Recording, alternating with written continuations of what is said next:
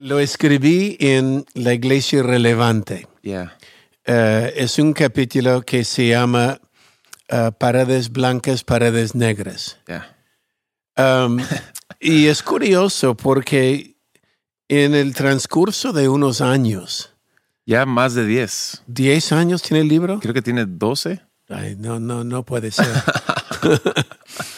Sigue siendo relevante, Sí, pero sí. eh, en este capítulo hay, hay una curiosidad que hemos visto, que hay muchas iglesias que o vienen y nos cuentan, ya pinté mi pared negra. Yeah.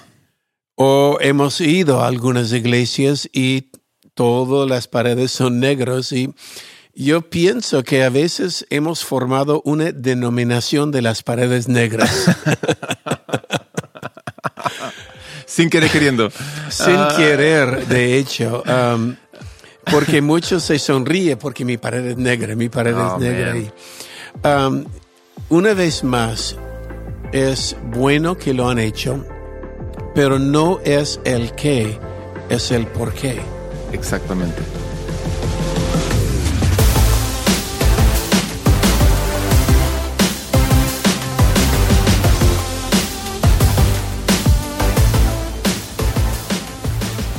Hey, ¿qué tal? Y bienvenidos al Haciendo Iglesia Podcast. Yo soy Taylor y aquí estamos con mi padre, el pastor Robert. Aquí estamos una vez más. Um, quiero mencionar, hemos estado dando vueltas en algunos lugares, Colombia, Chile con Crecer, que fue hermoso. Yo estuve hace poco de vuelto a Argentina, tú en México Y ahí Bolivia también. y en Bolivia. Um, qué hermoso cuando las personas se acercan y dicen, escuchamos el podcast. Increíble. Qué hermoso. Um, nos humilla, nos alegra mucho cada vez que nos cuentan. Escuché un pastor uh, que recién lo conocí, uh, Geraldo, y uh, está en, Oga, en Argentina, uh, Rosario. Y él cuenta que cada semana él toma el podcast y es su reunión de staff. Oh, wow. Y simplemente, Geraldo, Dios te bendiga. Y Yeah. bueno, siempre escuchamos historias um, Ujú. y escuchen por diferentes plataformas. Ah, nos sorprende, pero también nos alegra Sí, muchísimo. que podemos en algo ser de bendición y seguir esta conversación. Ya, y ahí diríamos, coman la carne, boten los huesos. o sea, no todo lo que aplica a Camino de Vida va a aplicar a sus iglesias. Sí, este es un conversatorio padre e hijo pastoreando una iglesia en Lima, Perú, Camino de Vida. Sí. Um, nuestra experiencia. Ujú. En algo podemos ayudar a otras iglesias. Sí. Y este es el deseo. Ya. Y creo que con esto queremos entrar un tema hoy. Uy, uy, uy. Eh, lo escribí en La Iglesia Relevante. Ya. Eh, es un capítulo que se llama eh, Paredes Blancas, Paredes Negras. Ya. Um, y es curioso porque en el transcurso de unos años, Ya más de 10. 10 años tiene el libro. Creo que tiene 12. Ay, no, no, no puede ser. Sigue siendo relevante, Sí, pero sí. eh, en este capítulo hay, hay una curiosidad que hemos visto, que hay muchas iglesias que o vienen y nos cuentan, ya pinté mi pared negra. Ya. O hemos ido a algunas iglesias y todas las paredes son negros y yo pienso que a veces hemos formado una denominación de las paredes negras Sin querer queriendo. sin Ah. querer, de hecho, um, porque muchos se sonríen porque mi pared es negra, mi pared Oh, es negra. man. Y, um, una vez más, es bueno que lo han hecho, pero no es el qué, es el por qué. Exactamente. Ah, no es que, que pintar mi pared negro porque es la cosa relevante o cool, o, es por qué lo haces. Um, porque no todas las paredes tienen que ser negras. Um, la idea de paredes negras o pared blanco son distracciones. Ah, en un momento puede dar la forma ah, creativa de tu mente, pero la- lo que hemos hablado es quitar distracciones, poner el enfoque en el púlpito. El enfoque es donde enseña la palabra, por esto no solo son paredes negras, son luces que enfoca hacia la plataforma, Yeah. um, porque hay distracciones en el auditorio. Ujú. Y como el diablo viene a robar la semilla cuando es sembrada, la semilla es la palabra de Dios, el diablo viene a robar la semilla. Lo que estamos hablando es, eh, no permita con distracciones que el enemigo robe la semilla. Que alguien se levanta para ir al baño, alguien se ah, está mirando otro, uno está dormido en el, en el público y la gente ya están con el codo diciendo, mira el que está dormido. Entonces hay distracciones, quitamos el enfoque del público y lo ponemos donde está siendo enseñado la palabra o donde hay alabanza, adoración. Yeah. El enfoque, una vez más, es la Biblia, Jesús, el mensaje. Mm.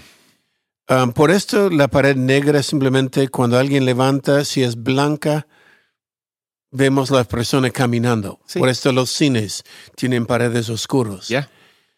Pero no tiene que ser negro negro. Yeah. Um, mira el auditorio donde está. Mira la sala donde está. Yo entré un par de iglesias últimamente que eh, ya parecía una cueva oscura Mm. en vez de algo con buen gusto. Mm. Um, se puede uh, un gris oscuro yendo hacia un gris claro hacia atrás.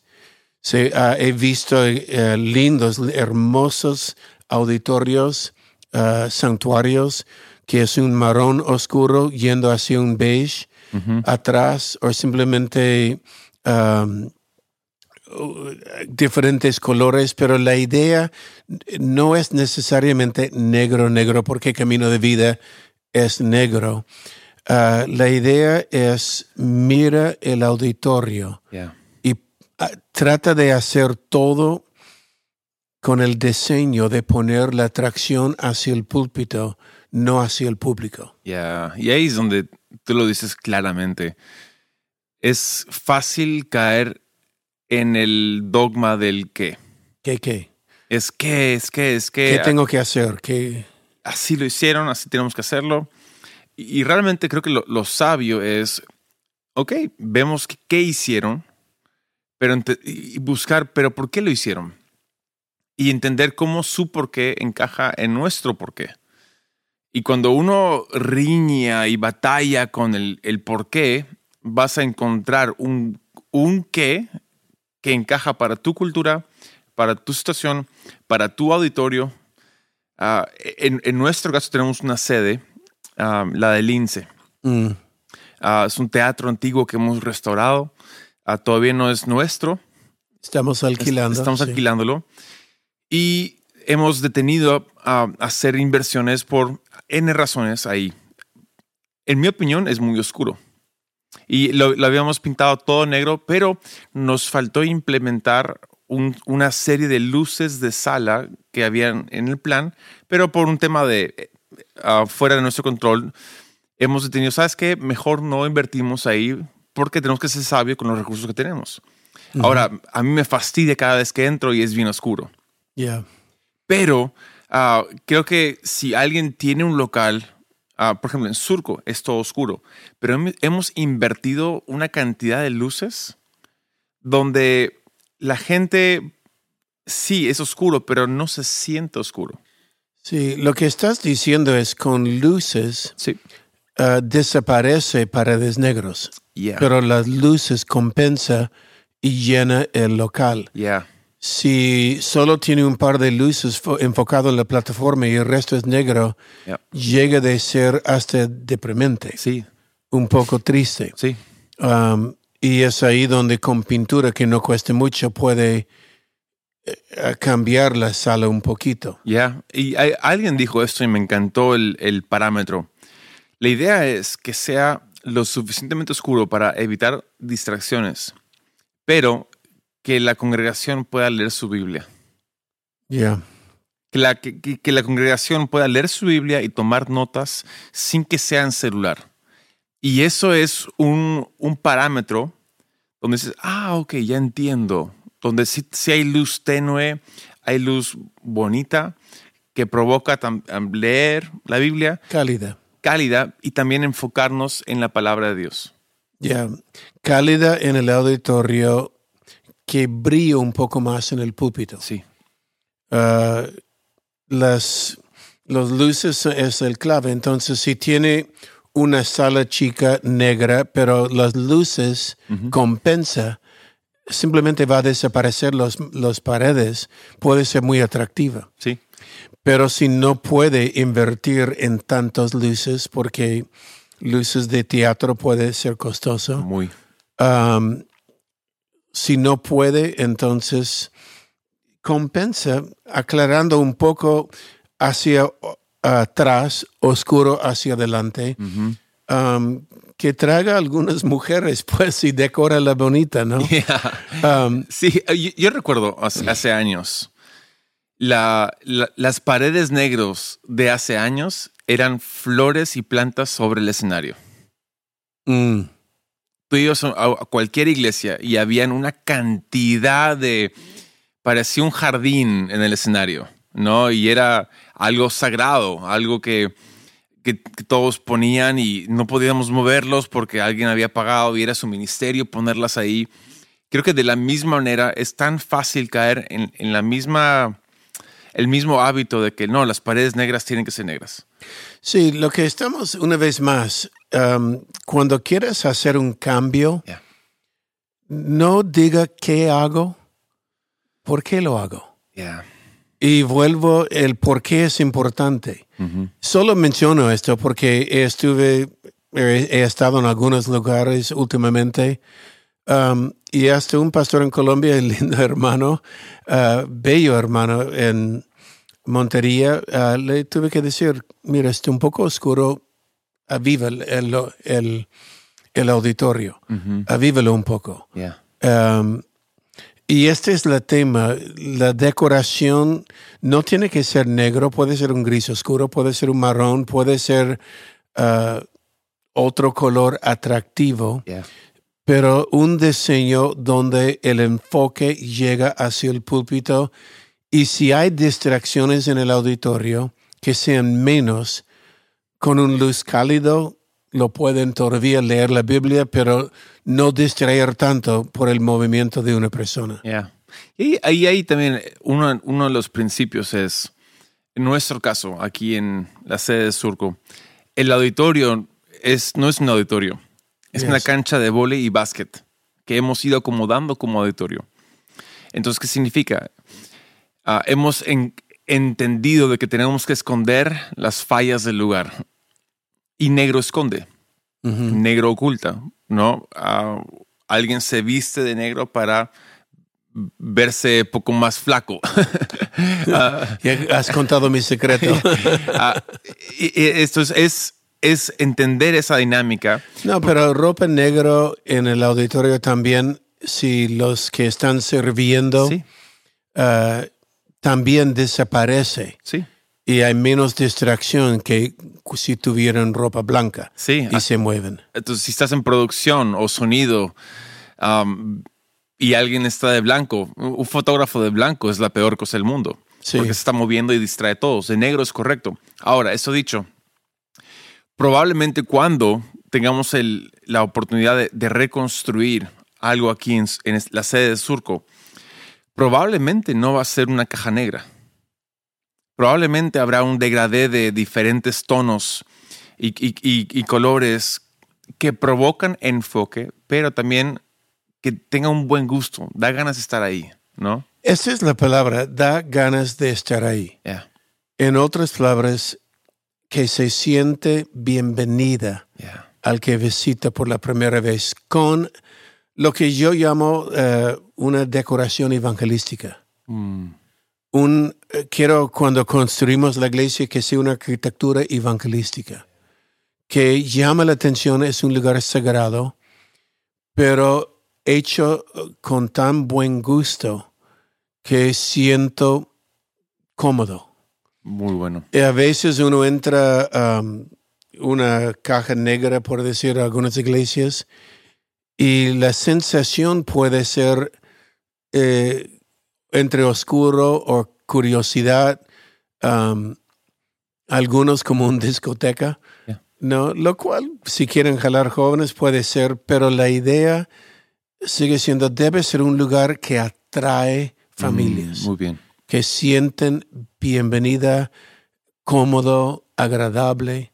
um, y no siempre la caja negra es la solución, a menos que tienes un arquitecto de luces que le ha ayudado a iluminar el local Yeah. adecuada. Ahora también, eso dicho, hemos cometido el mismo error en el pasado. Yo recuerdo hace años, ah, en, el, en el afán del negro, pintamos toda la sede de Surco Negro.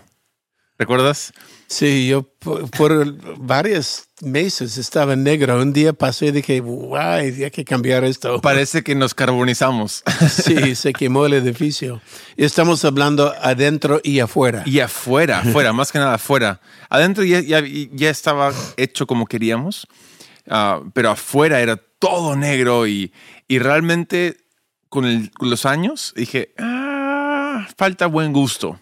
Yeah. No, no- no sé qué pensará la gente cuando pase por las calles y nos ven.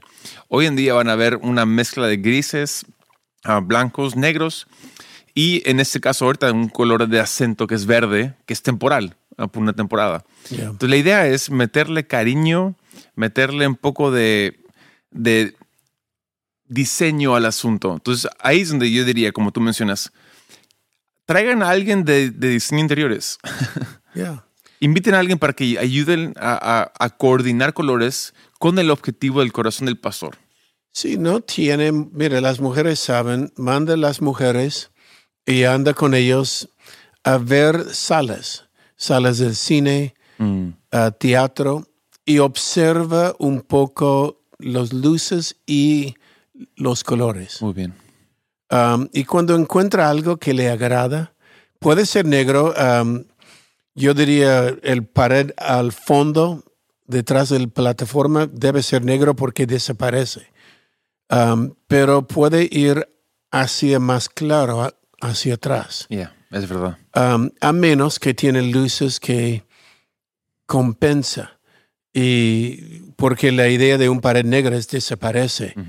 Ah, no, simplemente ya no, no lo vas a ver, pero lo va a ver, la atracción es a lo que es importante. Yeah. Entonces, Y creo que rescatando el, el principio aquí, es, este principio aplica a todo lo que uno hace en una iglesia.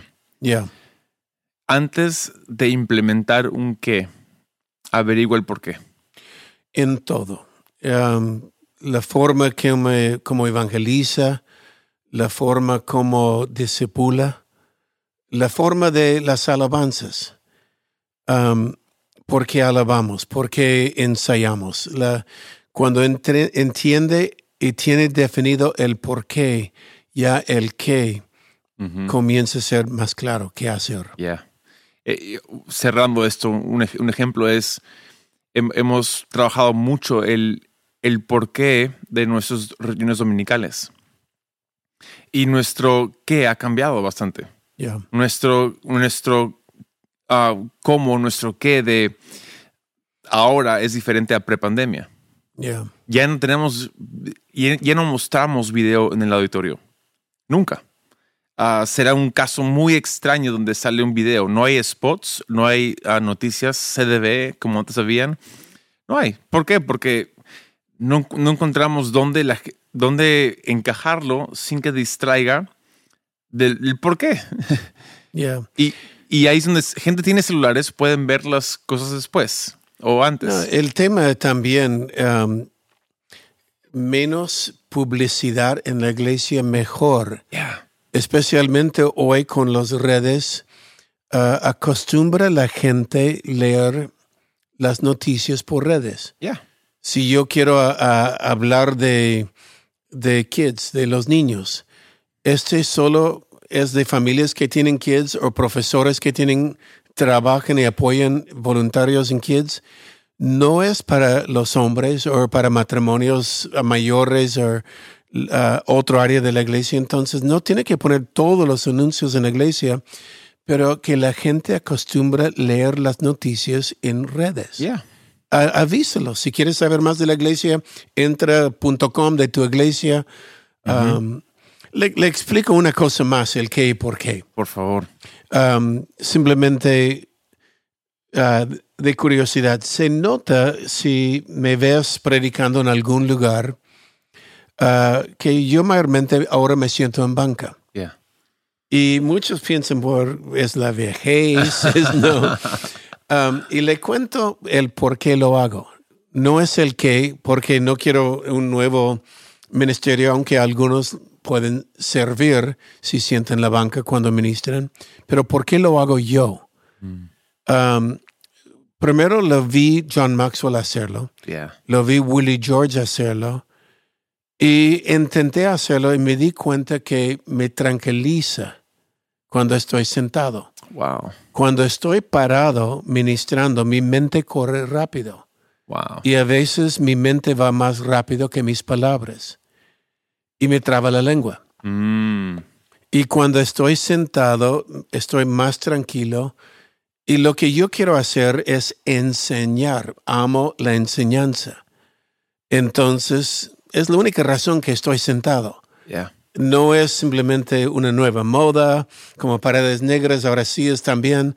No, es simplemente yo lo hago porque parado mi mente corre. Ujú. Hay momentos que sí trato de parar para poner énfasis Yeah. en un parte de mi mensaje que siento es importante.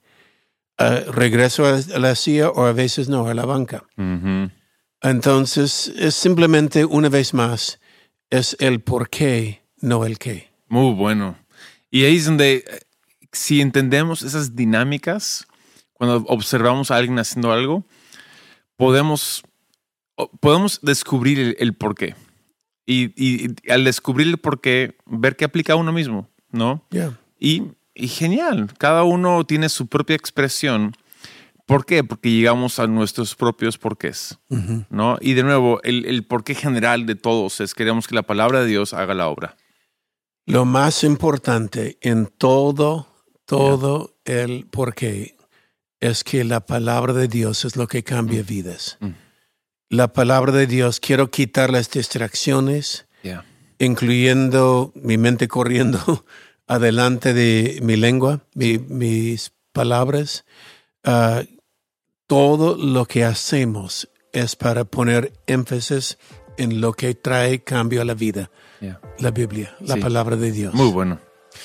Ya, mira, esto ha sido el Haciendo Iglesia Podcast número 172. Y una vez más, un fuerte abrazo a todos los que están escuchando. Nos vemos.